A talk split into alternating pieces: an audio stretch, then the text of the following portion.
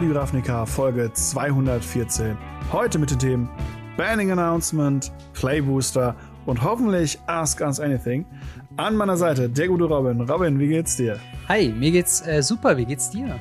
Mir geht's auch super. Ich habe richtig, richtig Bock. Als, als ich das Announcement gesehen habe für ja. uns zum Aufnahmezeitpunkt gestern, habe ich mir gedacht, das das wird eine geile Folge. Da kommt wirklich ein ganz schöner Brecher auf uns zu. Ah, also richtig geil. Äh, ja, ich bin gespannt, äh, in welche Richtung das läuft. Äh, aber bevor wir loslegen, natürlich der obligatorische yes. Hinweis, dass wir unterstützt sind von Holy, äh, der Energy Drink bzw. Eistee. Ja, ohne Bullshit, der weniger Zucker hat als so die Äquivalente aus dem Supermarkt. Wenn ihr uns unterstützen wollt und dabei diese leckeren Getränke genießen wollt, könnt ihr das gerne schauen, könnt ihr gerne mal vorbeischauen auf weareholy.com slash Radio Ravnica und mit den Codes Ravnica10 könnt ihr 10% bei eurem Einkauf sparen. Und wenn ihr noch nie bei Holy bestellt habt, könnt ihr mit Ravnica 5 5 Euro auf euren ersten Einkauf sparen. Und wie gesagt, oh, ja. ein Prozentsatz davon landet bei uns. Das heißt, ihr könnt uns ohne Aufpreis hier unterstützen, wenn ihr das Ganze mal ausprobieren wollt. Ähm, und dann würde ich sagen, lass uns doch mal direkt ins erste Thema springen. Und zwar die äh, ja, 16. Oktober BNR Announcement, also Banned and Restricted Ankündigungen, wo normalerweise Formate aufgeschüttelt werden, neue Karten, hm. die problematisch geworden sind, gebannt werden. Was haben sie denn jetzt getan? Wir haben ja einige problematische Formate, wo, stark, wo starke Karten äh, herumlaufen. Da muss doch irgendwas dabei gewesen sein. Ja, nix. Also Nächstes Thema. Nein, ähm, Spaß beiseite. Wir haben tatsächlich keinerlei äh, Änderungen. Ähm, diese Binance Restricted Announcements sind wir gewohnt von 2019, 2018, wo halt noch immer ein Safe Date war, wo immer ein, mhm. an einem festen Tag gebannt wurde. Das haben sie ja irgendwann umgeändert und jetzt auch wieder aufgelockert und jetzt auch wieder nach irgendwelchen großen Releases oder nach einer gewissen Allocation-Zeit ähm, haben sie dann ja immer diese Notfall-Bannings, wie sie es nennen, mhm. ähm, wo dann jetzt zum Beispiel Allocation-Zeit vom letzten Set abgelaufen ist. Und naja, da gab es anscheinend keine problematischen Karten in irgendwelchen Formaten aktuell. Ja, und ähm, das äh, hat auf Verwirrung äh, irgendwie gestoßen, oh, allen ja. voran bei mir, äh, weil ich mir irgendwie gedacht habe, so, warum denn dann überhaupt die Ankündigung? Ich meine, hm. ähm, im Endeffekt hätte ja auch einfach ein Newsartikel oder ein Tweet gereicht, so, hey, wir haben gerade nichts zu announcen, kein BNR-Announcement. Stattdessen ja. gibt es halt so ein BNR-Announcement, wo nicht mal ähm, eine Erklärung geliefert wird, wie es gerade um die Gesundheit der Formate steht, mit Ausnahme von Pauper, äh, wozu wir dann eben später noch kommen. Das hat ja immer so eine kleine hm. Spezialbehandlung sozusagen.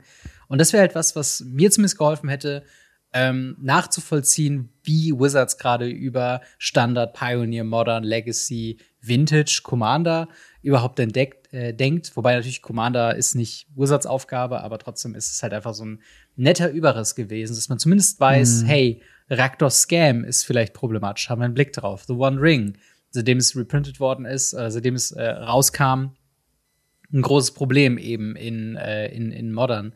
Ähm, hm. Ja, was gibt's denn? Sind das so die, die Hauptproblemfälle in, in Modern? Ich habe einmal äh, im, im Discord bei uns gefragt, mhm. wo wie so die Erwartungshaltung ist, weil es ist ja auch kein Geheimnis, dass wir nicht aktiv Modern wirklich äh, spielen.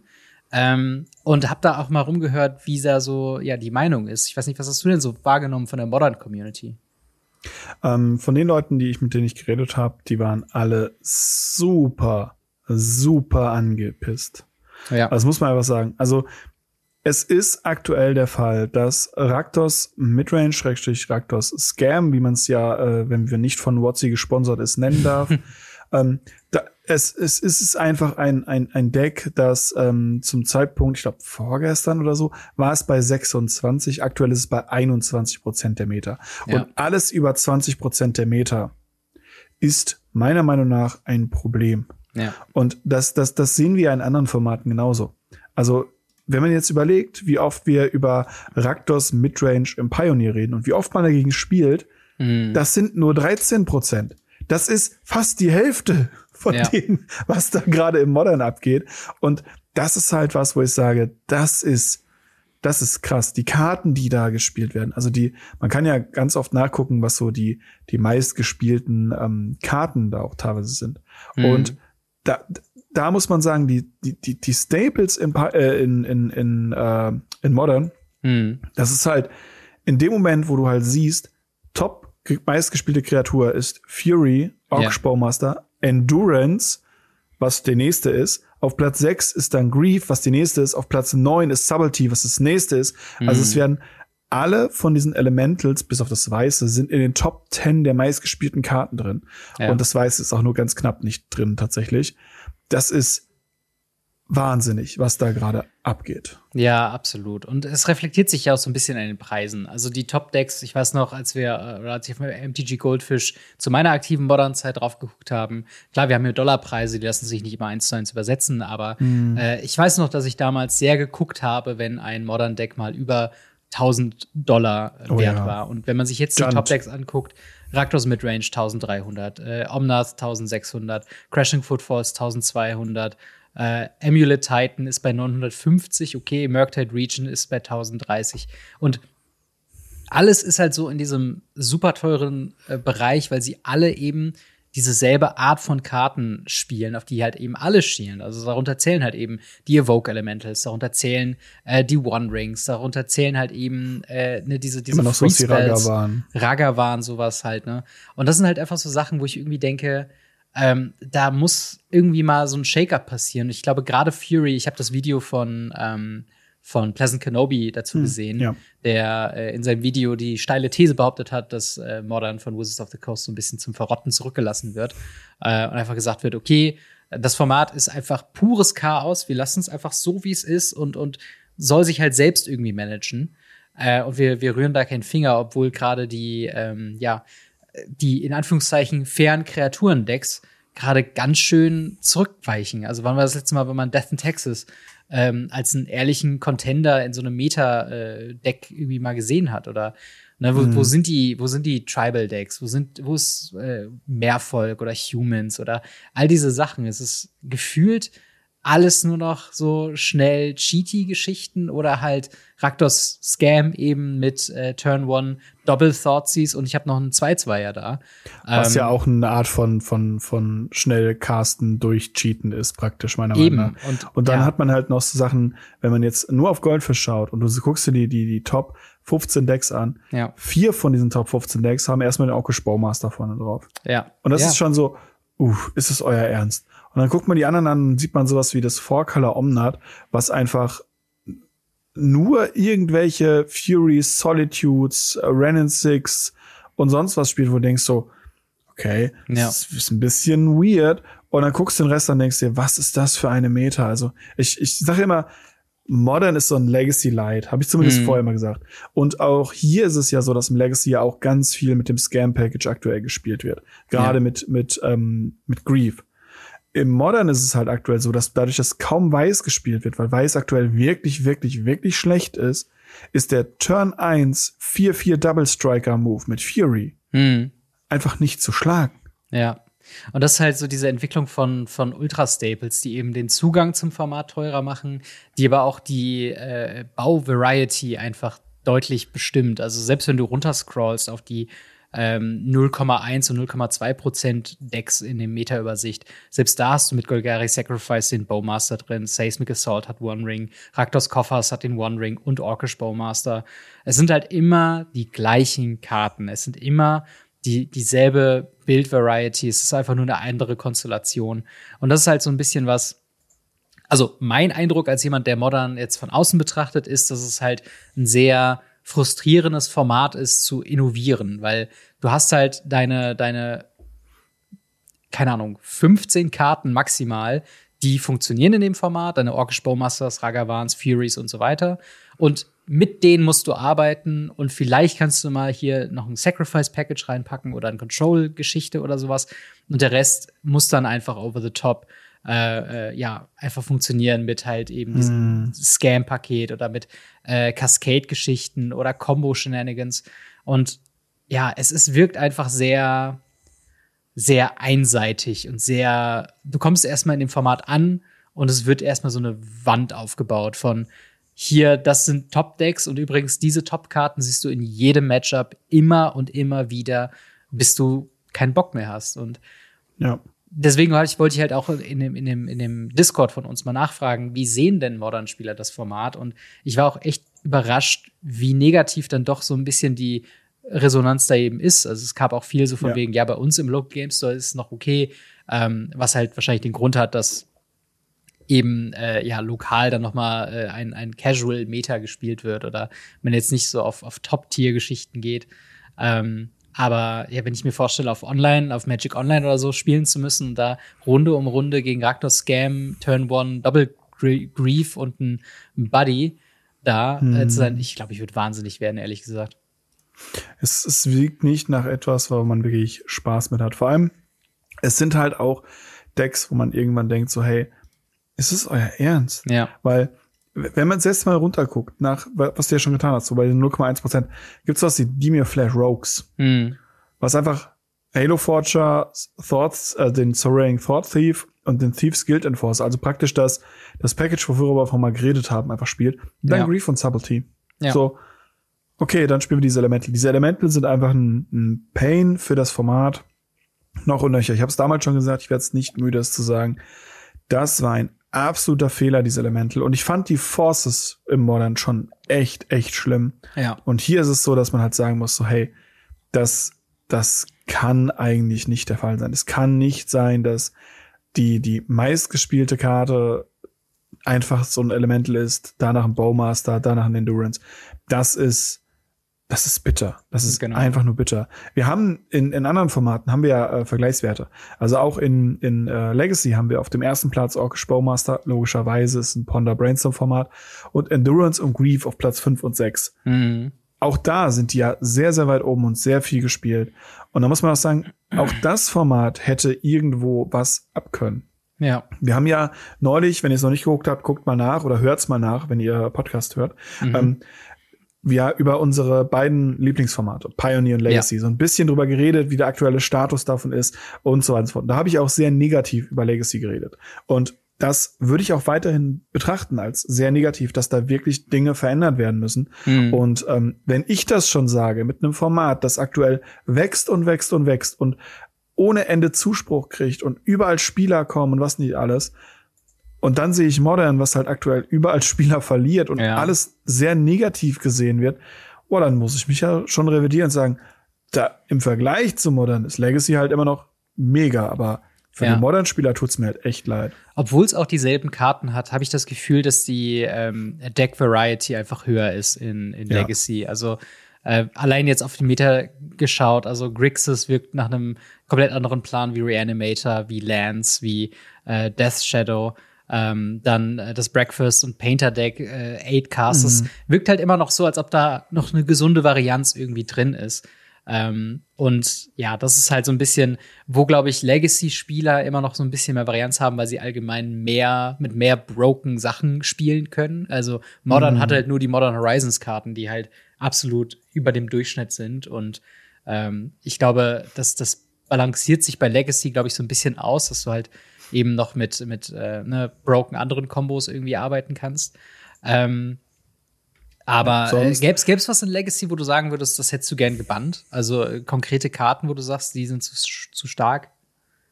Also gebannt nicht. Baumaster macht vieles kaputt, aber Baumaster ist aktuell leider nötig, damit Blau mal nicht die beste Farbe ist. Mhm. Ähm, tatsächlich würde ich überlegen, ob äh, sowas spannenderweise, wie der Troll von Casadun wirklich einen Mehrbring, Mehrwert bietet tatsächlich. Mhm. Ähm, aber alles in allem ist es, glaube ich, eher der Fall, dass man Dinge entbannen sollte in dem Format, ja. um halt ein bisschen Varianz mehr wieder reinzubringen, Sachen nochmal wieder abzuspacen, ähm, statt dass man einfach rigoros überall den, den Daumen davor setzen sollte. Und das haben sie auch nicht gemacht. Sie haben ja auch keine Endbannings gemacht, wie sie es letztes Mal ja. angekündigt haben, dass sie langsam Sachen entbannen wollen, das ist ja leider auch nicht passiert. Ja. Und äh, dementsprechend da echt schwierig. Auf der anderen Seite, wir haben ja auch sonst keine Formate.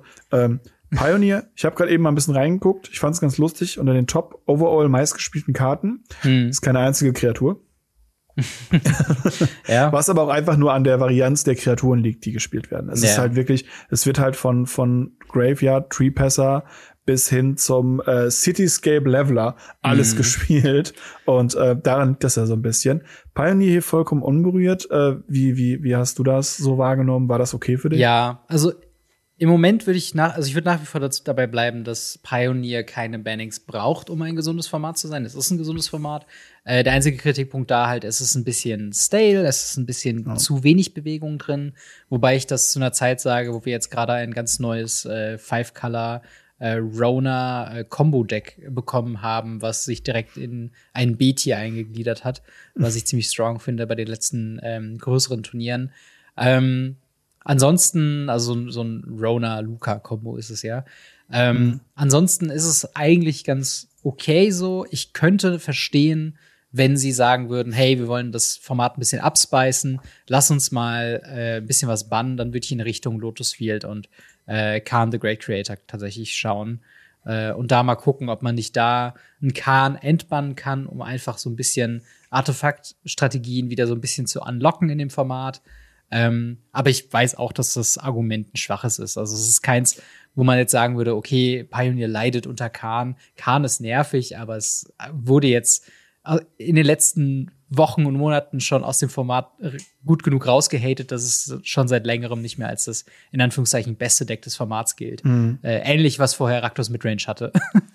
also es gibt ja. immer so ein, ein Spitzendeck und dann sind alle übervorbereitet und, und, und beschweren sich auf Social Media dann wird Sideboards angepasst und dann ist es auf einmal nicht mehr so Top-Tier, wie es erstmal war. Ähm, das nennt sich Healthy-Format tatsächlich. Ja, es, es ist halt eine gute Variante. Ein Healthy-Format, ja. Und äh, dementsprechend, also ja. ich gehe d'accord, dass es keine Bannings braucht. Ich könnte nachvollziehen, wenn sie einfach sagen, hey, äh, wir hören die Leute, die sich darüber beschweren, dass man immer dieselben Decks hat. Wir spicen mal ein bisschen was ab. Khan ist gebannt. Ähm, und also, wenn man finanziell Aspekte mit reinnehmen würde, wäre es auch fast schon ein Argument zu sagen, dass man Nixos Shrine to Nix ähm, tatsächlich mhm. äh, bannt. Einfach nur, weil das ist, glaube ich, die mit Abstand höchste, teuerste Karte, neben vielleicht Mox Ember, die jetzt halt in diesem Combo-Deck mhm. mehr Play sieht, ähm, die man da vielleicht loswerden wollen würde. Aber wir wissen ja, so bannt ja Wizards of the Coast nicht. Aber dass man da so ein bisschen halt streut und einfach mal sagt so, hey, wir haben es ein bisschen aufgeschüttelt, jetzt mal gucken, wie sich die anderen Decks so, so machen. Das könnte ich sehen. Ähm, hm. Und ich meine, Standard spielen wir beide nicht, ähm, aber auch da einfach nur jetzt ein, ein oberflächlicher Blick auf die verschiedenen Top-Decks. Also ich finde es interessant, dass Esper nicht mehr so dominant ist. Wir haben jetzt Azorius Soldiers hm. als äh, in Anführungszeichen Top-Deck mit 12 Prozent, äh, gefolgt von Mono Red, gefolgt von Golgari mit Range. Ähm, ist, sieht ist okay. ganz gut aus. Also ja. ähm, ich weiß nicht, hast du irgendwas schon bekommen von äh, Standard, Paper Standard, was jetzt wieder zurückkommt? Nee. Das ist, das ist, das ist einfach, keine Ahnung, zeig mir jemanden, der das spielen möchte in seinem Store und äh, ja. glaube ich, vorher glaube ich da nicht dran. Genau. Ich finde es halt ein bisschen schade, dass gerade in dem Standard halt auch sehr, sehr, sehr wenig tatsächlich einfach von ähm, den äh, Ding gespielt wird. Der äh, Regal Bunnycorn wird manchmal gespielt aus dem neuen ja. Set. Aber ansonsten sieht man halt sehr, sehr wenige Karten, was ich ein bisschen schade finde. Aber ansonsten ist es Standard. Ja. Standard tut sich nicht so viel. Das ist ähnlich wie Vintage. Vintage hat sich auch nichts getan. Äh, wobei ich ganz froh bin. Mhm. Äh, weil ich vielleicht oder vielleicht auch nicht aktuell mal so ein bisschen äh, am, am, am Spicken bin, was es da so gibt. Ja. Äh, Gerade Mono White Initiative ist da spielbar.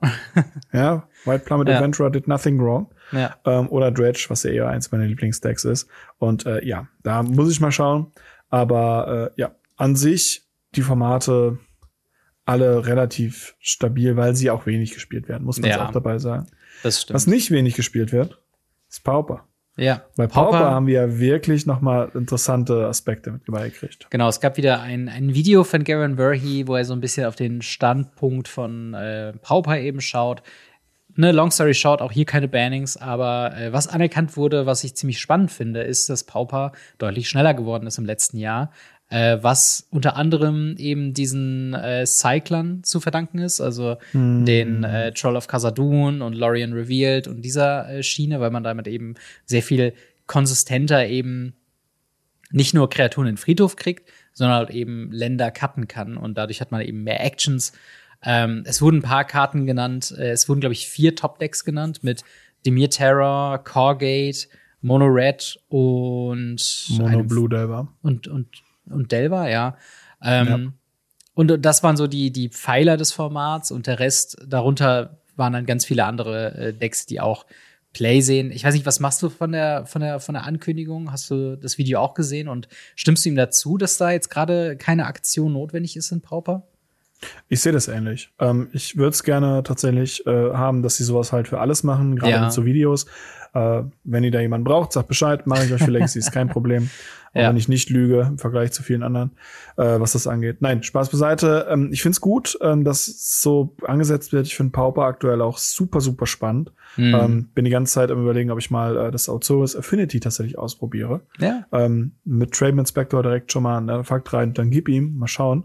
Ähm, und ja, finde ich tatsächlich sehr spannendes Format ist ja auch beliebt bis mir in allen Ecken und Enden äh, der von Deutschland höre ich, wir haben eine Pauperliga, wir haben irgendwas mit Pauper, wir machen ein Pauper-Turnier und so weiter und so fort. Das ist wirklich ja echt am Hochkommen. Finde ich sehr, sehr, sehr cool. Ja, genau, aber äh, ich würde sagen, damit auch erstmal genug zu den ja. Band and Restricted Ankündigungen. Wie seht ihr die verschiedenen Formate? Stimmt ihr uns zu, dass äh, Modern vielleicht einen kleinen Anschub bräuchte, nochmal äh, ja, ein, ein, ein Top-Format zu werden? Wie sieht ihr das mit den anderen Formaten? Sollte da was gebannt werden oder sogar entbannt werden? Schreibt es uns sehr gerne in die Kommentare oder ins Discord. Und dann würde ich sagen, machen wir mal weiter mit äh, dem anderen heißen Thema. Ich würde sagen, dem oh, heißesten ja. Thema seit langer Zeit. Und zwar die äh, Ankündigung, dass wir Playbooster bekommen, anstatt Set- und Draft-Boostern. Wir haben hier einen Artikel ähm, von Mark Rosewater vom 16. Oktober 2023. Ähm, und die TLDR, also Too Long Didn't Read, ist ab ähm, dem Set äh, Murders at Karloff Manor, also im ersten Quartal 2024, werden Set- und Draft-Booster abgeschafft und stattdessen Play-Booster eingeführt. Play-Booster sind sozusagen eine Fusion von äh, Set- und Draft-Boostern. Es sind äh, ja, draftable Booster, die aber Set-Booster-Qualitäten haben, was so die Pull-Rate angeht. Ähm, hm. Bevor wir genau ins Detail gehen, was da alles drin ist und was nicht. Ähm, wie findest du denn diese Idee, äh, ein neues Booster zu schaffen und wegzugehen von den zwei unterschiedlichen Sorten? Ich habe seit boah mindestens anderthalb bis zwei Jahren habe ich es gefühlt propagiert. Äh, Im letzten Jahr sehr sehr stark. Also jeder in meinem Store wird äh, mich das äh, Bribbeln gehört haben, dass ich das unter aller Sau finde, dass es Draft und Set Booster separiert gibt. Jetzt werden alle Daumen nach unten da lassen und schreien und weinen, es tut mir leid. Aber, lasst mich kurz ausreden, Draft Booster sind fürs Draften da. Die sind fürs Draften ganz cool. Die Stores müssen den Müll, wenn sie äh, aber nicht Draft anbieten, leider kaufen. Mhm. Und äh, dann ist es so, dass es auf der auf dem auf dem äh, Rücken halt der Stores das einfach verrottet. Ja. Und das ist einfach schlecht. Die Set-Booster kommen sie nicht nach, hinterher zu produzieren, weil sie halt immer noch eine Anzahl an Draft-Boostern produzieren. Mhm. Und dementsprechend ist es, das zusammenzuführen, immens gut. Und wir kommen ja gleich noch zu den einzelnen Slots, was da so ja. drin ist. Und gerade bei so ein, zwei Slots, muss ich sagen, finde ich es großartig, weil ich die ganze Zeit davon erzähle, wie geil das war. Es gab Ende 2021 oder doch Ende 2021 gab's äh, so einen Welcome Back mhm. Von Wizard of the Coast, wo man äh, Sealed Deck gespielt hat, indem man, äh, ich glaube, drei Drafts aus verschiedenen äh, Editionen und drei Set Booster aus verschiedenen Editionen, so Kaltheim ja. und äh, was weiß ich nicht alles, äh, Strixhaven und so weiter bekommen hat. Und das war so, so gut, weil man einfach mit Set-Boostern auch mal gespielt hat. Es ja. hat so viel Randomness reingebracht, durch Slots, über die wir gleich noch reden. Ja. Und es war wirklich, wirklich cool. Und so sehe ich das auch. Ich denke, ich bin sehr positiv gestimmt. Ich finde es grandios, was sie machen. Ähm, ich bin sehr, sehr, sehr begeistert mhm. und hoffe einfach, dass das Wizard of the Coast allen, die, die sich irgendwie da bereit erklären, die Dinger mal zu erklären und auch mal positiv drüber zu reden, was sie machen, da einfach, keine Ahnung, sagen, hey, hier hast du 50 Stück davon, zeig das den Leuten, wie cool ja. das ist. Weil ich glaube wirklich, dass es was sehr, sehr Positives ist für die Community. Ja. Ich, ich, ich würde dir teilweise zustimmen. Es gibt auch negative Aspekte, auf die wir auf jeden Fall ja. äh, noch eingehen werden. Ähm, aber im Großen und Ganzen finde ich es gut, dass sie äh, die Produktpalette etwas vereinfachen. Also auch in dem Artikel, den wir hier durchnehmen, ähm, haben sie ein paar Probleme äh, ja dargestellt, seitdem sie es mit äh, Zendika Rising wieder eingeführt haben. Äh, zum einen, dass Set-Booster eben Draft-Booster als Hauptprodukt abgesetzt haben. Leute haben halt mhm. Set-Booster gekauft zum Rippen, was ja auch Sinn macht. Draft-Booster sind zum Draften da. Daraufhin gab es aber Inventory-Probleme, die du halt eben auch schon meintest, dass halt die Leute ähm, ne, sind auf ihren Draft-Booster sitzen geblieben, weil keiner zum Draft gekommen ist wegen Arena und zum Rippen hat man halt eben die Set-Booster genommen. Äh, daraufhin haben Läden weniger Draft-Booster bestellt. Es hat Confusion gesorgt auf dem Marketplace. Leute wussten nicht, hey, kauf mal Kaltheim. Aber was heißt denn Kaltheim kaufen? Ist das das Draft Booster? Ist es das Set Booster? Ist es das Collector Booster? Ähm, das war ja nicht nur auf dem Markt. Genau. Mark Rose, ich muss das ganz kurz schreiben. Mark Rose ja. schreibt hier in diesem Artikel tatsächlich, dass er selbst Booster aufgemacht hat zum Limited-Spielen, dann gemerkt ja. hat, es sind Set-Booster. Ja. Der freaking CEO von Wizard of the Coast, der Head Designer oder was auch immer genau ja. gerade seine Position gerade ist, weiß nicht, was für Booster das gerade ist, was er da aufgemacht hat. Das muss ich sagen, das spätestens sollte dafür zeigen, dass es nicht so ist. Und ja. Wizards ist ja auch alleine. Es gibt ja diese Art von Vielfalt von Boostern, gab es ja bei keiner anderen Firma. Ja. Keine andere Firma, nicht Pokémon, nicht Yu-Gi-Oh!, Flash und Blood, Lorcana, was nicht alles. Keins hatte dieses Triple-Booster-System oder auch nur Doppel-Booster-System. Mm. Und ja. Sie brauchen sie halt nicht. Wir brauchen das, aber halt, ich glaube nicht, dass wir das Triple Booster System brauchen. Nee, das stimmt. Und äh, da Thema Collector Booster, das ist nämlich jetzt, man denkt, okay, Set und Draft Booster werden abgeschafft, es kommen neue Booster. Was ist denn mit Collector Boostern? Die haben sich anscheinend ja. gut genug verkauft, die bleiben. Also die werden wahrscheinlich ja, äh, ja keine Veränderungen durchleben. Ähm, aber ja, ich, ich muss auch sagen, ich habe sehr viel Negatives davon gehört von Playboostern und ähm, natürlich gibt's halt die, die typischen Schauter, die halt natürlich sagen, hey, äh, ja, jetzt ist jetzt hier, ne, das ist jetzt das Ende von Magic. Ähm, die Draft Booster, ja, ja. wenn die jetzt ausgefaced werden, das ist jetzt das Ende von Magic. Und ähm, ich würde dem halt nicht zustimmen. Ähm, nee. Es gibt gerade, was Preise angeht, eben äh, ja einen großen Faktor, der so ein bisschen fragwürdig ist. Aber bevor wir dazu kommen, würde ich sagen, lass uns doch erstmal äh, ja, drüber reden, was überhaupt in so einem Playbooster drin ist. Ähm, wir haben natürlich auch hier wieder eine, eine nette Grafik. Ich hoffe auch, das wird ein Thema der Vergangenheit sein. Äh, mm. PowerPoint-Slides zu dem, was in welchem Set wie in welchem Booster drin ist. Ähm, in Playboostern allgemein haben wir äh, auf jeden Fall drin äh, sechs Commons. Wir haben auf jeden Fall drin drei Uncommons. Wir haben auf jeden Fall drin eine Rare oder Mythic Rare. Wir haben auf jeden Fall drin ein Basic Land. 20% dieser Basic Lands werden Foil sein. Ähm, dann gibt es noch verschiedene äh, Random Slots, sage ich jetzt mal. Es gibt äh, ein Slot, der ist entweder für eine Common oder eine Karte von The List. Denn auch The List wird Einzug halten in Draftable Booster Packs. Ähm, dann gibt es äh, eins, ein, ein Wildcard-Slot für Non-Foil-Karten. Das kann eine Karte aus dem Set sein von beliebiger Rarität und ein äh, Foil-Wildcard-Slot, also unsere typische Foil-Karte, wie wir sie ja häufig in den Boostern mittlerweile eben haben. Äh, und darüber hinaus gibt es noch halt eben eine Unplayable Card, also ein Token, Ad, wie auch immer, Helper-Karte, äh, was auch immer so. Also 15 mhm. Slots, 14 davon Playables. Ähm, es gibt drei Random Slots mit eben einer von der Liste oder eben eine Common, ein Non-Foil Wildcard und eine Foil Wildcard. Und das kann dafür sorgen, dass manche Playbooster bis zu vier Rares oder Mythic Rares drin haben kann. Einmal die garantierte, es kann in der Liste eine Rare oder Mythic Rare drin sein, in einem Wildcard-Slot kann eine drin sein und in einem Foil Wildcard-Slot kann halt eben auch einer drin sein. Ähm, zur Liste gerade nochmal, weil die verändert sich nämlich auch. Es sind jetzt ja. sehr viele Daten, aber unterm Strich versuchen wir es ein bisschen runter zu, zu cutten. Ähm, die Liste besteht aktuell aus 300 plus Karten.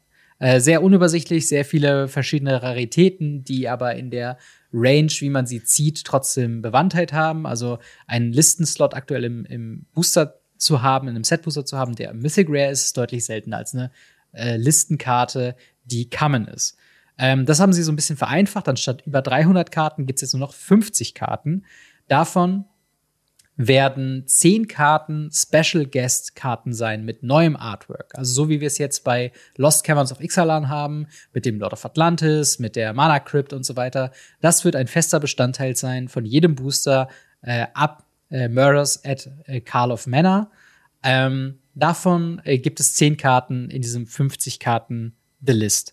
Äh, dann gibt es 10 Reprint Reprint-Karten, äh, also Reprint, Rare oder Mythic-Karten mit altem Artwork. Das ist halt so das Äquivalent, was wir aktuell haben mit der kleinen Planeswalker-Symbol unten links. 30 Karten aus der Liste werden Commons oder Uncommons sein mit altem Artwork. Auch hier wieder das List-Treatment. Und äh, die Prozente werden sein, dass man äh, in 87 Prozent der Fällen wird man in diesem Slot eine Common haben aus dem Set. In 9 Prozent der Fällen wird es eine Uncommon oder Common von der Liste sein. In 2 Prozent der Fällen wird es eine Rare oder Mythic Rare von der Liste sein. Und in 2 Prozent der Fällen wird es eine Special Guest Karte sein. Äh, Special Guests, wie gesagt, neues Artwork. Die Rare und Mythics äh, und die Commons und Uncommons von der Liste sind reine Reprints. Ähm, so, wie gesagt, das heißt, man kann bis zu vier Rares in einem draftable äh, Booster-Produkt haben. Wie findest du denn diese Aufteilung? Haben sie es zu kompliziert gemacht oder glaubst du, dass das eine ganz gute Formel ist, um Booster wieder zu vereinheitlichen?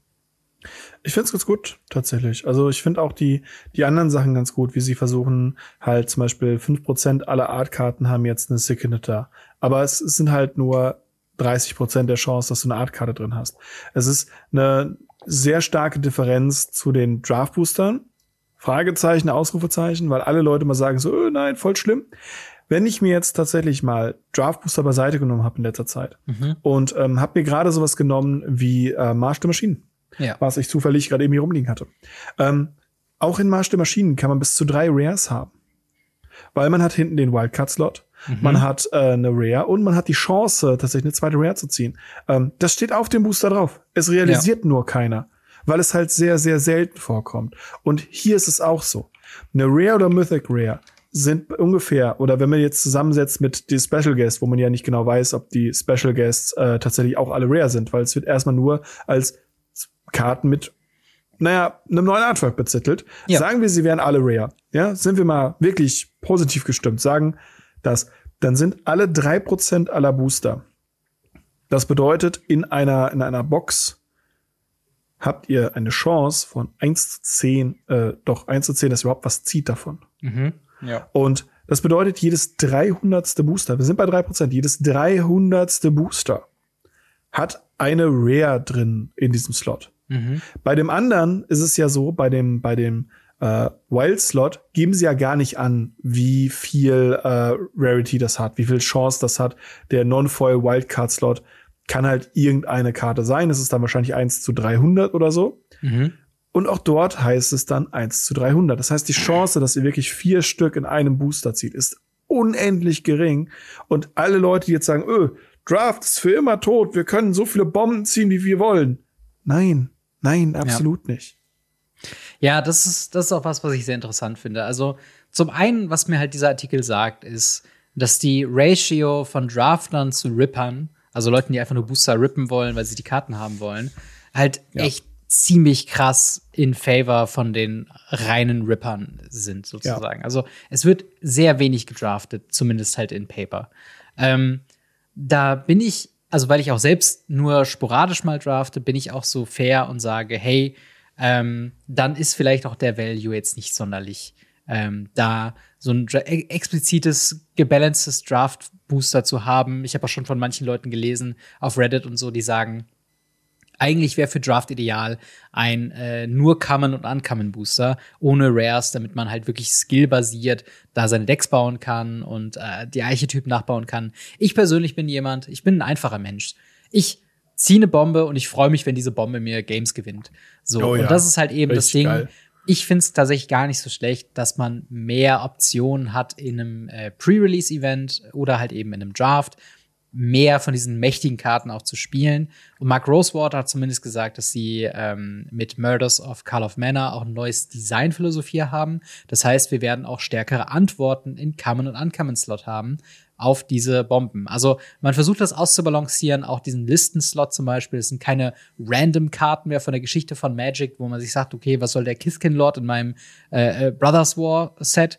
ähm, sondern es soll auch mit den, äh, ja, mit der Dynamik des Sets eben verwoben sein. Also wenn es und auch verändern sich pro Set. Genau, verändert sich pro Set. Es sind halt auch nur 50 Karten, die sich quasi verändern. Also so ein bisschen habe ich das Gefühl, dass es wie die, ähm, wie der Special, äh, wie das Bonus-Sheet bei ähm, bei jetzt Wilds of Eldraine zum Beispiel ist, dass ab und zu kann es schon mal sein, dass so eine Karte relevant für einen Draft ist, dann pickt man sie und dann kann man sie halt gut in seinem Deck spielen.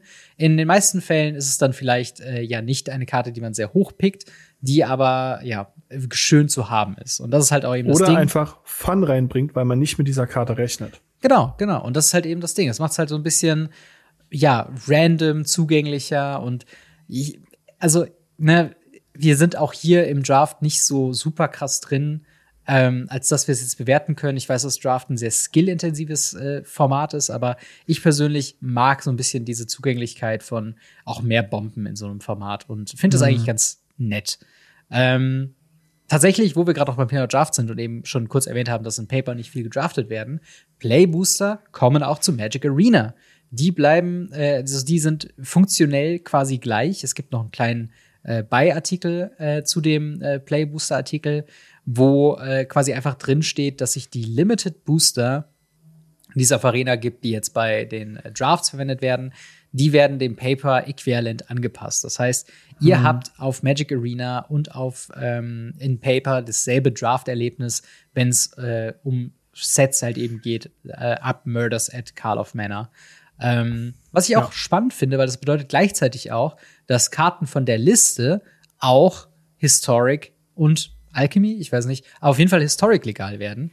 Was ja, ja, schon mal interessant ist, wenn sie dann da wirklich sowas reinbringen wie, äh, sagen wir mal, eine Mana Crypt ähm, und das halt im Draft-Format spielbar sein muss, damit das, das gleiche Paper-Erlebnis ist, programmieren sie ja quasi auch Mana Crypt äh, dann halt auch in, ähm, in Arena. Mana Crypt hier nur das Beispiel aus Lost Cam of, ja. Ixalan, ist keine Ankündigung, haben sie nicht gesagt, aber nur so vom, vom Power-Level her. Wie, wie fändest du denn das?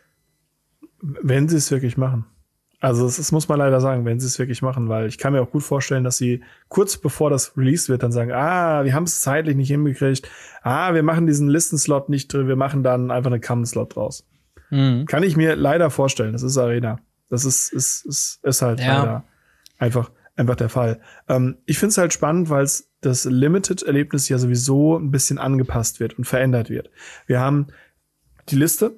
Mhm. Wir haben vor allem aber auch nur 14 Playable Karten drin. Das bedeutet, wir haben eine Karte weniger drin als die letzten 30 Jahre. Ja. Und auch das haben sie ja begründet. Da sind sie auch gegangen und gesagt, hey, die 15 war eine random Zahl, die Richard Garfield wollte, ja. weil das eine schöne Zahl ist für ihn. Und sie haben sich hingesetzt und sie haben experimentiert und sie haben getestet. Und alle Leute, die jetzt sagen, uh, nee, Draft ist tot. Nein, nein, absolut nicht. Es ist eine Kammen weniger. Ja. Und naja, ganz im Ernst, dann ist man mit dem Booster schneller durch. Die, die eine Karte wird, wird im Draft vielleicht sogar ein anderes Erlebnis geben, weil man nicht so wenig, nicht so viel Müll am Ende hat. Ja, absolut. Sondern, weil, weil der letzte Pick ist eh immer Müll. Vielleicht ja. ist das, das dadurch geändert. Und auch andere Limited Events, wie zum Beispiel ähm, Pre-Release, weil diese Booster werden natürlich auch bei Pre-Release drin sein. Ähm, was ich übrigens nicht so gut finde. Ja. Ähm, werden dadurch nicht, also Sealed wird dadurch nicht kaputt gehen, nur weil drei, äh, sechs Commons in dem, in dem Booster fehlen.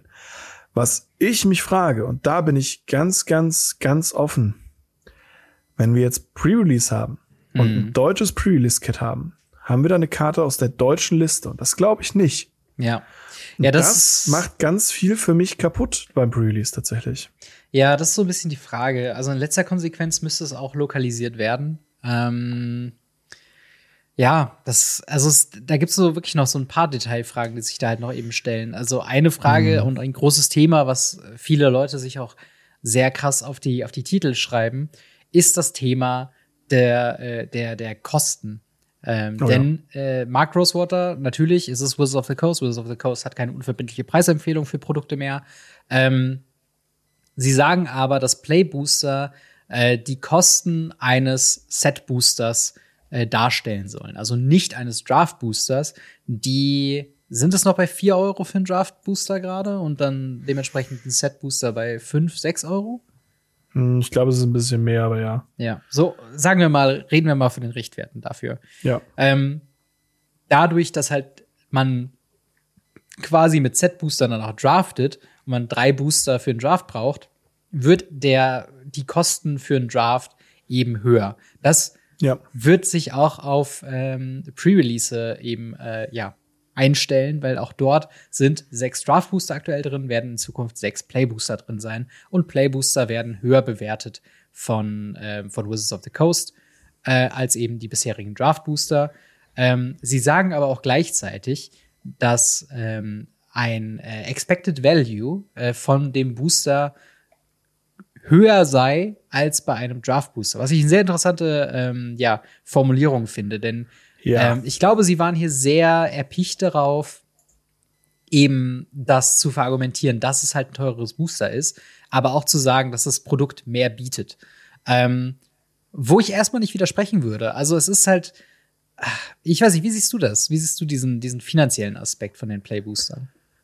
Das ist ganz, ganz wichtig. Das ist ganz, ganz wichtig jetzt. Ganz viele Leute denken bei dem Begriff Expected Value an daran, dass Wizard of the Coast das erste Mal wirklich Preise announced hat und, und von dem Secondary Market redet und so weiter.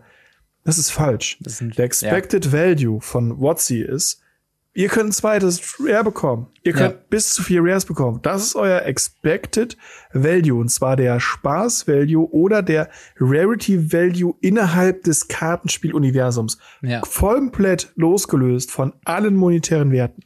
Ganz, ganz wichtig, das hier noch mal zu announcen, weil Wizard of the Coast wird niemals den zweitsekundären Markt wirklich announcen, weil dann, dann haben sie ein Problem. Ja, vor allen Dingen ähm, auch nicht um in so einem großen Artikel halt. Ne? Das ist halt genau. so ein Ding. Als ich das auch, genau. ich hatte das, das äh, Alpha Investments Video gestartet, ich habe es nicht zu Ende geguckt, weil es war mir zu shouty und zu, ähm, ja. zu Reddit-Incel-mäßig von der Formulierung oh ja. her. Ähm, oh ja. Da habe ich mir auch gedacht, so, boah, da, da, kann, da ja. möchte jemand so krass diesen, diesen Begriff missverstehen. Äh, ja, genau. Das, ist, ja, das, das, das sollte nicht passieren. Das sollte genau. wirklich nicht passieren. Dementsprechend äh, lasst euch davon nicht irreführen. Prinzipiell muss ich sagen, ähm, dass die Booster so viel kosten wie Set-Booster. Wir leben in einer Welt der Inflation. Mhm. Wir leben in einer Welt, in der Dinge immer teurer werden. Ja. Die äh, Pre-Releases sind für die meisten Stores schon sehr, sehr lange sehr viel teurer geworden und sie haben es nicht an die Community weitergeleitet, zumindest zum Großteil nicht. Mhm. ich weiß es beim letzten wurde es irgendwie jetzt auf 27 Euro oder so erhöht, manche sogar 30. Ähm, und hier wird es halt in den Bereich 30, 35 Euro gehen, was ich für ein Pre-Release natürlich erstmal viel finde und natürlich teuer finde und so weiter und so fort.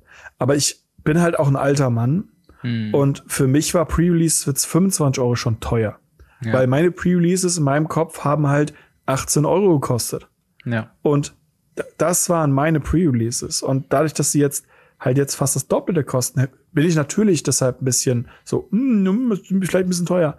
Auf der anderen Seite muss man halt wirklich dabei sagen, sie haben eine Preiserhöhung. Ja, sie mussten diese Preiserhöhung aber auch irgendwann irgendwo machen. Und ja. so haben sie sie wenigstens schön versteckt. Ja, das stimmt schon. Äh, also ich will ehrlich sagen, ich bin nicht begeistert von dieser nee. Preiserhöhung. Also ich fände es sehr viel schöner, obviously, äh, wenn sie sich bei dem Preis an Draft Booster orientiert hätten als Set Booster. Und das ist auch wirklich was, was ich sagen würde. Das ist ein großer negativer Punkt für mich, dass äh, die Leute, die draften und die Leute, die äh, eben gerne Sealed spielen und die, die, die zum Pre-Release werden, äh, hingehen, da werden halt die Preise angezogen. Ähm, ich sehe das halt für Leute, die halt einfach Booster rippen, ähm, finde ich, ist es halt in Ordnung, weil die, die rippen, werden wahrscheinlich Collector Booster holen und da wird sich ja nichts verändern. Aber äh, auch so ist das halt einfach ein fader Beigeschmack. Im Endeffekt ja. wurde mit Zendika Rising eben diese Änderung quasi eingeführt. Ich weiß auch, ich fand es damals auch sehr positiv, weil ich halt mir dachte so, okay, das ist das halt einfach so ein Ding, äh, ne, mit der Liste, da hat man es halt noch ein bisschen gevalued, dass da auch noch mal Reprints mit reinkommen. Die sind jetzt hier auch noch weiter äh, drin verbacken. Äh, aber ähm, ja, es, es hat halt das, das finde ich halt so ein, so ein bisschen schwierig, dass sie jetzt eigentlich über, über so einen Fünfjahresplan die durchschnittliche oder das durchschnittlich günstigste Produkt eines Sets, ähm, was also eine, eine Box angeht, quasi ja schon ordentlich angezogen haben. Es gibt natürlich noch keine festen Preise, wie teuer jetzt eine Play Booster Box sein wird, aber aufgrund des Inhalts und der Aussagen im Artikel gibt es schon Erwartungen, zumindest im amerikanischen ja. Bereich, wo Leute sagen, okay, äh, ein Set Booster, eine Set Booster Box hatte 30 Booster, äh, Play Booster Boxen werden 36 Booster haben, mit der Erklärung, dass man für drei äh, Draft Events nur zwei Boxen aufmachen muss, irgendwie keine Ahnung, weirde Mathematik, aber okay. Ähm, das heißt, wenn der Preis pro Booster, pro Set Booster quasi dann einfach drauf addiert wird, also man rechnet quasi einfach sechs Booster da drauf, kommt man bei einem Dollarbetrag von 155 Dollar hm. bei rum. Was halt irgendwie schon weird ist, wenn man einfach nur von außen betrachtet eine Boosterbox sieht. Das war mal irgendwie, weiß nicht, 100 Euro, dann wurde es irgendwie 110. Mit Set-Boostern wurden dann irgendwie ganz schnell 115, 120. Jetzt sind wir bei 155. Man muss das ein bisschen aufbrechen, dass auch mehr drin ist von mhm. Karten. Man kriegt mehr Karten pro, äh, pro Euro, den man ausgibt. Oder pro Dollar in dem Fall. Aber es ist schon ein fader Beigeschmack, oder? Das ist einfach so diese ja, Außenwirkung, absolut. dass einfach Magic teurer wird. Ich finde es halt lustig, äh, in Anführungsstrichen. Also lustig äh, jetzt äh, mit einem ganz großen Haken dran. Ähm, wir haben ein, ein Produkt. Wir kreieren selbst ein Problem. Ja. Wir fixen dieses Problem selber und haben am Ende Profit. Ja. Und äh, das, das ist halt eine Sache, wo ich jetzt sage so, oh, schwieriger, schwieriger Umgang damit einfach. Ähm, natürlich wäre es schöner gewesen, wenn wir hingehen und das auf die günstige Preisspanne praktisch runterbrechen können. Keine ja. Frage. Aber alles in allem, es ist kein Weltuntergang. Ähm, es ist für, für Leute, die viel draften, für Leute, die äh, viel Pre-Release spielen und so weiter. Natürlich haben die jetzt eine Preiserhöhung. Mhm. Äh, und die tun mir auch sehr, sehr leid. Also gerade weil ich weiß, dass die Personen meistens die Personen sind, die auch gar nicht so viel Geld im Magic versenken wollen mhm. und deshalb ja draften und ähnliche Sachen machen. Ähm, ja. Das ist da natürlich ein bisschen, ein bisschen schade, keine Frage. Ähm, wie gesagt, aktuell bin ich ein bisschen desillus äh, desillusioniert, was äh, Preispolitiken angeht von ganz, ganz vielen Firmen. Äh, ich muss täglich mein Auto tanken und krieg da, also nicht täglich, mhm. aber wöchentlich mein Auto tanken und krieg da auch jedes Mal so, oh, ist schon wieder teurer geworden. Ja. Und das ist halt bei ganz, ganz vielen Sachen. Wir leben leider in so einer Welt. Deshalb kann ich das verstehen. Ich finde es natürlich nicht gut, aber prinzipiell kann ich es verstehen, warum sie es gemacht haben.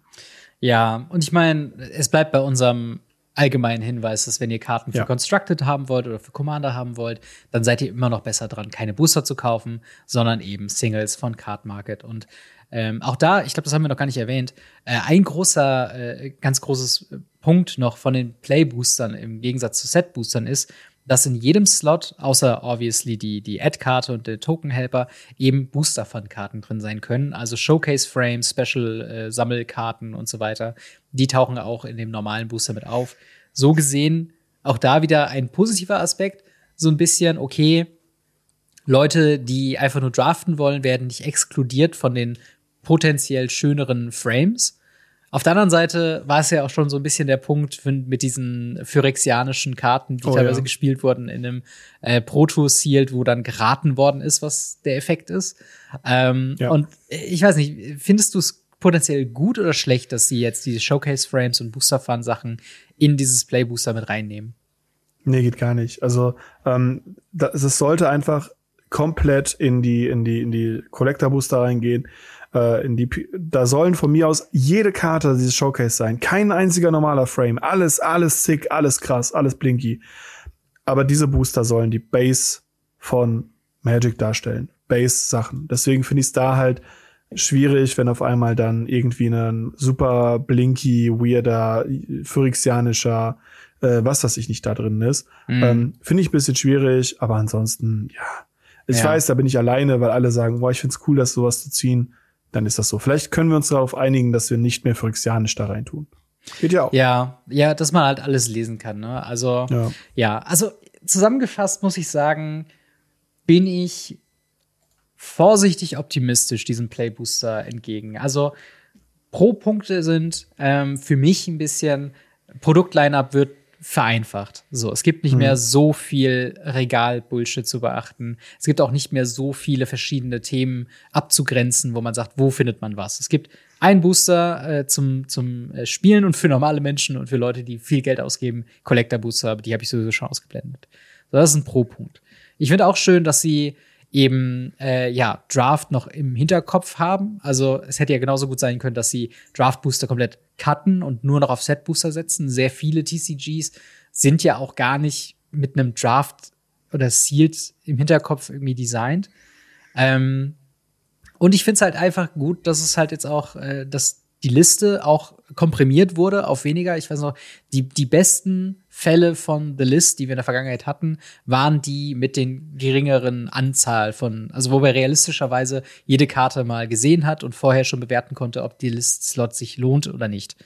Ähm, oh ja. das sind so ein paar positive Aspekte. Also es macht es irgendwie einfacher, man kriegt alles in einem Ort. Es gibt wieder, äh, sag ich mal, ein, ein bisschen mehr äh, Mindspace, sich nicht Gedanken machen zu müssen, was sich jetzt irgendwie lohnt oder wann man sich irgendwie was holen muss. Und man muss nicht neuen Leuten erklären, so dass es halt es unterschiedliche Busterarten gibt. Das ist schlecht daran, finde ich, eben ja. den Preis ähm, und halt eben, ja, dass sie halt wirklich jetzt eben das vereinheitlicht haben in eine Richtung, wo es halt grundsätzlich teurer ist. Ähm, aber ja, ich, ich also, und ich finde halt, das Draft-Environment könnte sich tatsächlich jetzt noch mal wirklich essentiell ändern, dass man halt ein bisschen mehr bombigere Sets irgendwie spielt.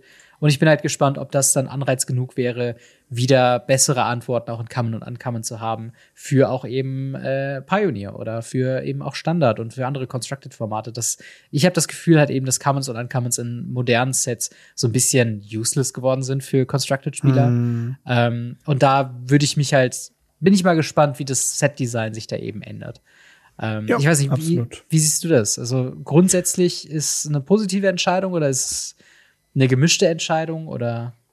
Nö, ich bin ja schon reingegangen in die Diskussion, habe gesagt, das ist ein für mich sehr großartiger Move. Ich finde äh, ähm, vieles nachvollziehbar. Ich bin ja nicht jemand, der sagt, öh, ist eine Company und die Company darf kein Geld machen. Natürlich darf die Company Geld machen, natürlich sind die gierig.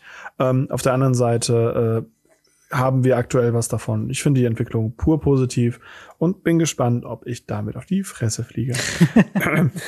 ja, also ich meine auch da wieder, ne? ich bin äh, sehr gespannt, was ihr dazu zu sagen habt. Ich habe äh, ja. vor der Aufnahme noch eine schnelle Umfrage gemacht auf YouTube. Ich weiß, es ist natürlich nicht repräsentativ, aber äh, tatsächlich so ein Großteil ist eher im unteren Drittel der Meinungen. Also die Antworten waren natürlich, wie findet ihr, also die Frage, wie findet ihr die neuen Playbooster? Antworten top, gut, okay, unnötig und schlecht. Und ähm, so 60 Prozent ordnen sich bei okay oder schlecht ein. Also so alles, was so unterhalb von okay ist. Und nur ungefähr 20 Prozent finden das top oder gut. Ich bin auch ein bisschen verwirrt, woher diese Meinung so kommt, weil man muss sich halt jede Entscheidung ja auch individuell irgendwie angucken und nicht grundsätzlich mit so einem Bauchgefühl rangehen, also was Neues kommt und es ist negativ. Also das würde ich Hashtag nicht grundsätzlich Influencer. sagen. Ja. Das muss man einfach sagen. Reddit ja. hat wieder zugeschlagen. Dementsprechend bin ich gespannt, was, was die Leute äh, unter dem Video und äh, auf dem Discord uns äh, verklickern werden. Genau. Weil wir werden wahrscheinlich zu dem Thema auf jeden Fall äh, Feedback bekommen. Definitiv. Und ich kann kaum erwarten, mal ein paar Playbooster zu rappen, tatsächlich. Oh ja. Ähm, und in dem Sinne würde ich sagen, ziehen wir doch mal weiter zum yes. Ask Us Anything. Äh, Ask Us Anything, eure Fragen beantwortet hier im Podcast. Wenn die Leute Fragen haben, denn äh, Marc, wo dürfen sie denn diese Frage stellen? Ähm, genau. Erklär mal, auf wo, wo muss man denn da hin? Also, ähm, ihr, ihr, ihr geht auf Discord und äh, dort geht ihr äh, auf äh, Add Server und dann sucht ihr in den äh, Show Notes beziehungsweise in der Videobeschreibung unseren Radio Ravnica Server raus, wie es auch über 800 andere Personen mittlerweile gemacht haben. Ja. Und äh, Dort könnt ihr bei uns auf den Discord-Server kommen. Äh, dort könnt ihr ganz, ganz coole äh, Ligen spielen oder Turniere oder wie auch immer sie aktuell heißen. Tut mir leid, dass ich sie jedes Mal anders nenne. Ähm, und äh, ja, ihr, ihr, könnt Leute finden, ihr könnt mit Leuten spielen, ihr könnt über Dinge reden, ihr könnt Sachen zeigen und ihr könnt Ask Us Anything dort Fragen stellen. Ähm, das ist ein einzelner Bereich. Wir haben da so einen Radio Ravnica Bereich, da könnt ihr Ask Us Anything stellen. Eine Frage bitte und dann Enter drücken. Mhm. Und die Frage sollte kein Buch sein. Ähm, ja. Damit wir sie auch beantworten können, das macht ihr in letzter Zeit sehr, sehr gut. Dementsprechend muss ich das vielleicht irgendwann nicht mehr erwähnen.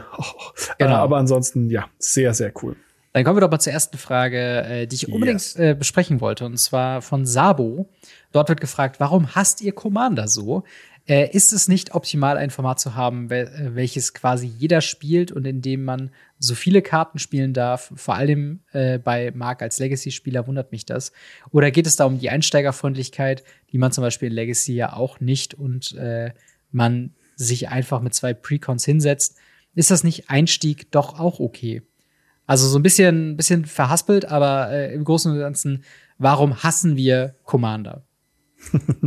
ich glaube, Hass ist hier ein starkes Wort. Äh, ja. Wir spielen es ja beide. So ist es nicht. Wenn wir es hassen würden, würden wir es nicht spielen. Ähm, es ist tatsächlich eher der Punkt, dass ich Commander sehr schwierig sehe. Ich habe mit Commander einige Probleme.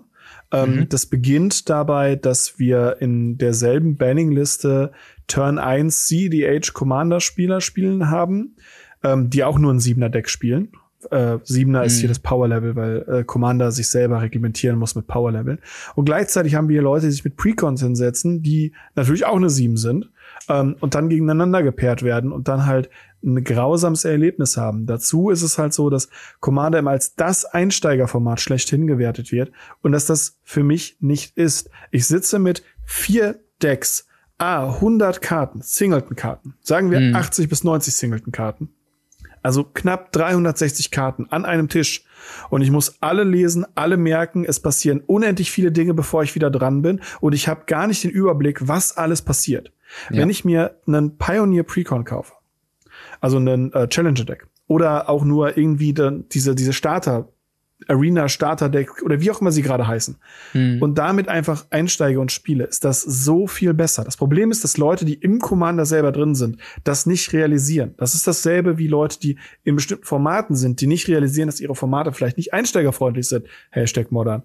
Und das ist mein Problem damit. Mein Problem ist nicht das Format, mein Problem ist das Verständnis der Spieler über das Format.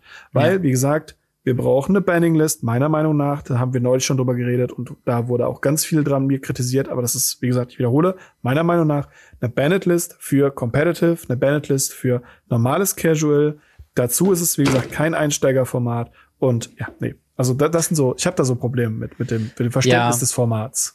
Ich, ich finde auch, also hassen ist definitiv zu stark. Ja, äh, ja. Ich meine, hassen ist ja auch in Anführungszeichen gesetzt, äh, fairerweise. Also ich glaube, es war auch schon so ein bisschen ja, als generelle Spaß. Abneigung gemeint. ähm, das aber auch keine generelle Abneigung. Ich, ich liebe es, Commander zu spielen. Ich spiele super gerne Commander äh, mit meiner mit meinen verschiedenen Commander Playgroups, die man irgendwie so hatte. Ich hatte letztens erst einen Commander-Tag an einem Samstag bei mir zu Hause. Das war sehr, sehr schön. Oh ja, ähm, es, es, hat sehr viel eben, es hat sehr viele Möglichkeiten, sich selbst ähm, ja auszudrücken. Und das, das Problem, was glaube ich, ähm, was, was Commander in meinen Augen eben hat, ist so ein bisschen dieses Magic gleich Commander. Ähm, in gewisser Weise ist ja halt Magic hat einen großen Vorteil und einen großen Nachteil und das ist halt Magic ist viele Spiele und nicht nur ein Spiel.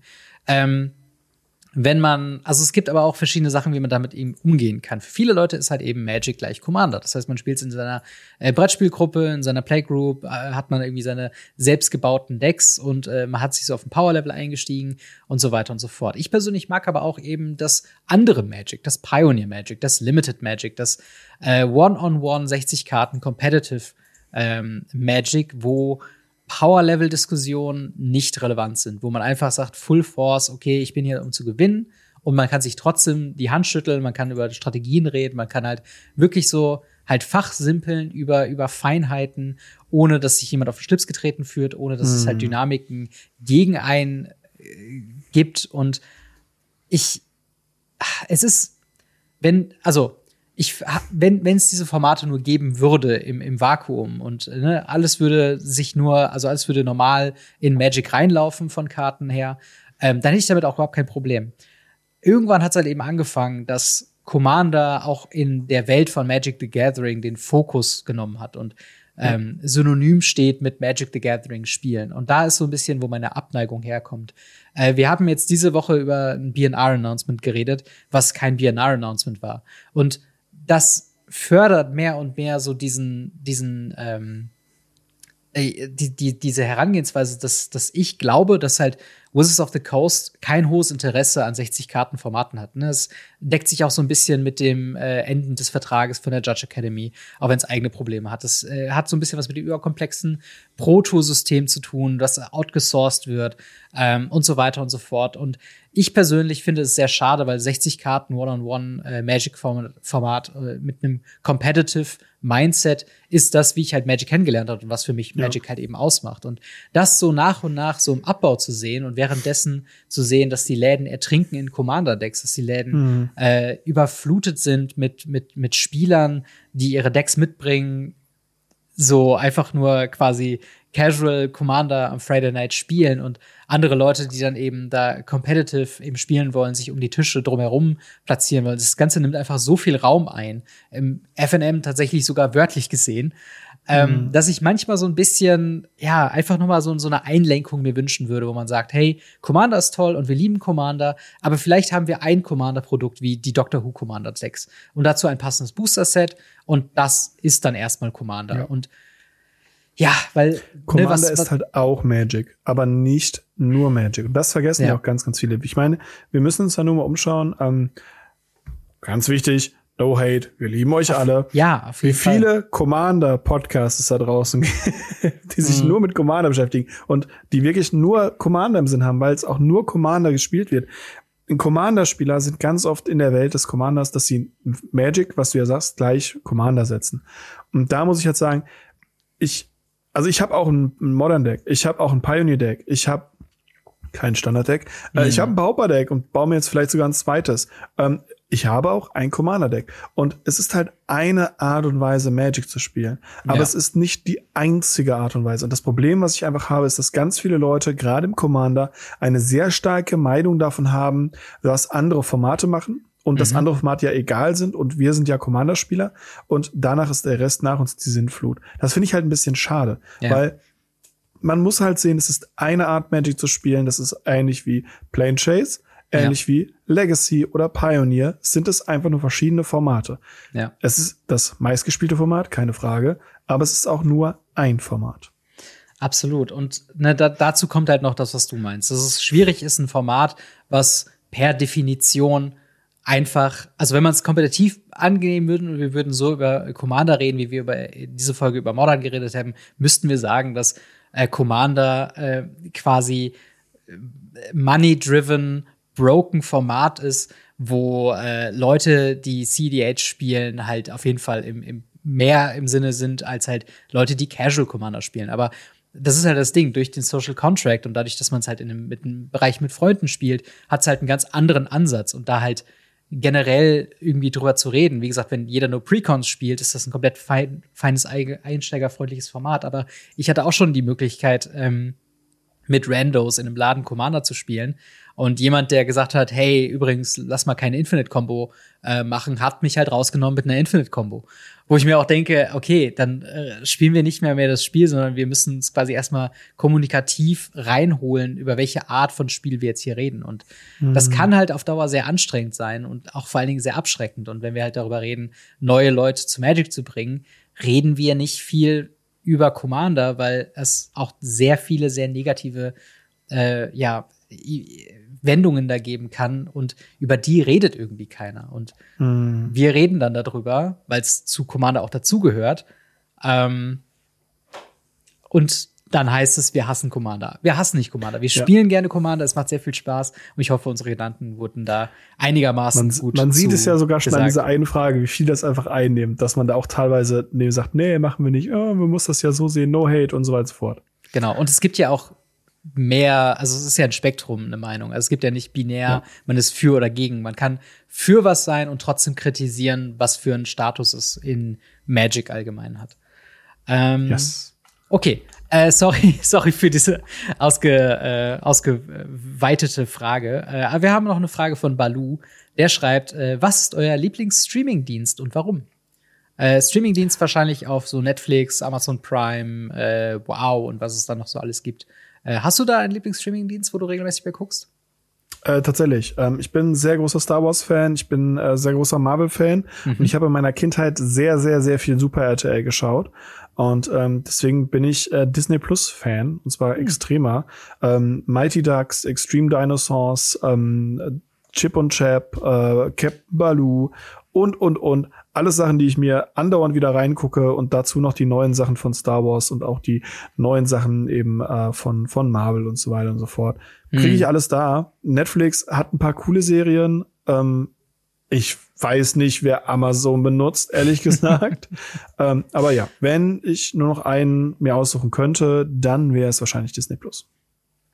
Ja, also ich, ich habe gemerkt, ich bin von einem, äh, wir, wir haben einfach alles ein bisschen rübergeswitcht zu, je nachdem, was wir gerade gucken wollen, holen wir uns für eine Handvoll Monate oh ja. diesen Service. Und äh, da muss ich wirklich sagen, ich bin ein bisschen überrascht von äh, Apple TV Plus, äh, weil da äh, unter anderem einer meiner Lieblingsserien ähm, dieses Jahres, würde ich fast sagen, war, und zwar Ted Lasso.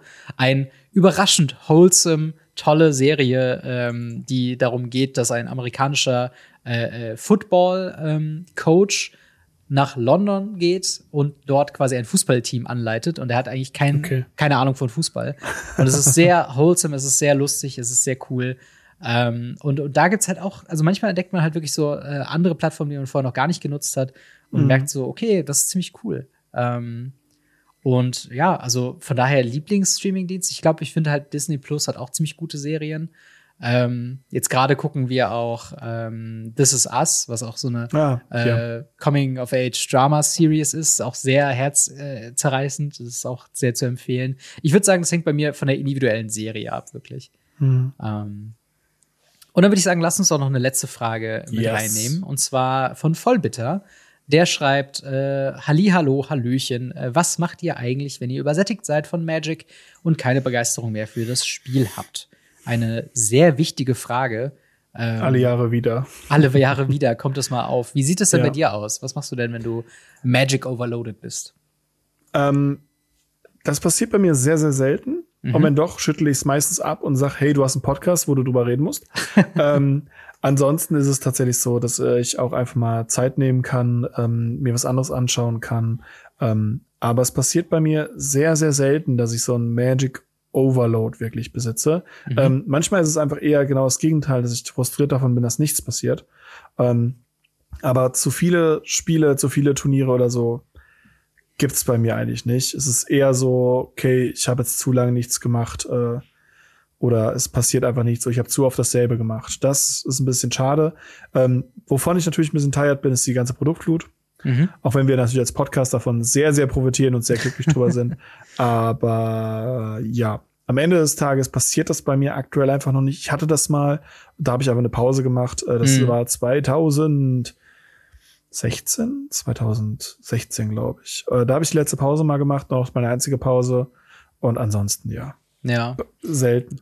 Also so, so richtig eine komplette Magic-Pause lohnt sich halt wegen dem Podcast allein nicht. Also ja. das wäre aber auch nichts, was ich wirklich machen wollte, weil selbst in Phasen, wo ich mal nicht zum FNM gehe, wo ich jetzt nicht so super aktiv hinterher bin, selbst auch Magic zu spielen, finde ich es immer ganz nett, im, in der Thematik zu bleiben, um dann auch wieder selbst die Lust wieder zu bekommen. Ähm, und was ich halt mache, ist andere Spiele spielen. Also ja, äh, ist ja. ja. kein Geheimnis, dass ich momentan auch immer noch sehr viel lokaler drin bin, äh, immer sehr gerne noch meine, meine Decks irgendwie baue und da halt drumherum äh, brewe mit den Karten, die ich mhm. da habe. Das auch gar nicht so kompetitiv sehe, wie ich halt Magic sehe. Das geht halt auch mehr darum, hier und da mal in den Laden zu gehen, mal zu gucken, wie man sich so macht. Ähm, und halt sonst spiele ich halt hier am Kitchen Table ein bisschen lokaler. Äh, ansonsten Baldur's Gate 3 ist auch immer noch ein Rollenspiel, was äh, 200 plus Stunden lang ist und wo man nicht genug Playthroughs von machen kann, ähnlich mit anderen äh, Spielen. Äh, und ab und zu habe ich auch mal eine Phase, wo ich mir denke, okay, wie kann ich meinen Abend gestalten? Ich glaube, ich lese einfach mal ein Buch oder gucke eine Serie und das ist halt so ein Habt bisschen ihr mal das, probiert, halt mit Freunden essen zu gehen? Oder einfach mal essen gehen, genau, ja. Es ja. ist halt, das ist halt so das Ding. So, ich finde, ähm, einen gesunden Abstand von Magic mal zu machen, ist nicht schlimm. Man muss nicht jeden Freitag zum FNM gehen, äh, wenn man sich nicht danach fühlt. Man kann sich ein bisschen ja. selbst zurückziehen äh, und halt einfach äh, was für sich machen, was einem gut tut. Und äh, wenn es halt nicht Magic ist, dann äh, macht man eine Pause. Kann man auf jeden Fall so stehen lassen, würde ich sagen. Absolut. Genau, und das war's auch schon für die Folge 214. Wenn ihr an dieser Stelle Fragen habt für uns, äh, für unser Ask Us Anything, dann kommt doch in unser Discord. Link ist in der Videobeschreibung oder äh, in den Show Notes. Wenn ihr uns unterstützen wollt, äh, wollt, sagen wir natürlich erstmal vielen, vielen Dank dafür und äh, haben einen freundlichen Hinweis auf YouTube, Abos, auf Likes, auf 5-Sterne-Bewertungen als äh, Podcast. Das würde uns sehr, sehr weiterhelfen, weil wir dann quasi nach außen signalisieren, hey, ihr mögt den Podcast, da würden vielleicht weitere Leute dran Interesse haben. Wir sind auch auf Social Media. Wir haben Instagram und Twitter und äh, wollen euch natürlich auch nochmal hinweisen, dass wir auch diese Woche wieder gesponsert sind von Holy Energy und auf weareholy.com slash Radio Ravnica könnt ihr ein bisschen herumbrowsen, ob da was da für euch dabei ist, was ihr mal Wie so trinken wollt. Schon. Genau, es so machen wirklich schon. einige davon. Wirklich, Dankeschön dafür, wirklich. Genau, vielen, vielen Dank da auf jeden Fall schon mal für euren Support. Und ihr könnt auch was sparen mit Ravnica 10, 10% und mit Ravnica 5, 5 Euro auf äh, den Ersteinkauf. Und äh, zu guter Letzt äh, natürlich der größte Dank an unsere Patreon-Unterstützer, die uns da monatlich äh, Geld auch nochmal dalassen. Ähm, da namentlich zu nennen ist da Biker X, Buster Madison, Kobe Power, Cybertop, EasyReader24, General Götterspeise, Jan Web, Siren, Sascha H., Simonen und Steffen H. Vielen, vielen Dank für euren monatlichen Support und auch vielen yes. Dank, äh, Marc, an dich für eine weitere Woche Radio Ravnica. Immer wieder gerne. Und dann hören wir bzw. sehen wir uns nächste Woche wieder mit einer weiteren Folge Radio Ravnica. Haut rein, bis dann. Ciao. Ciao, ciao.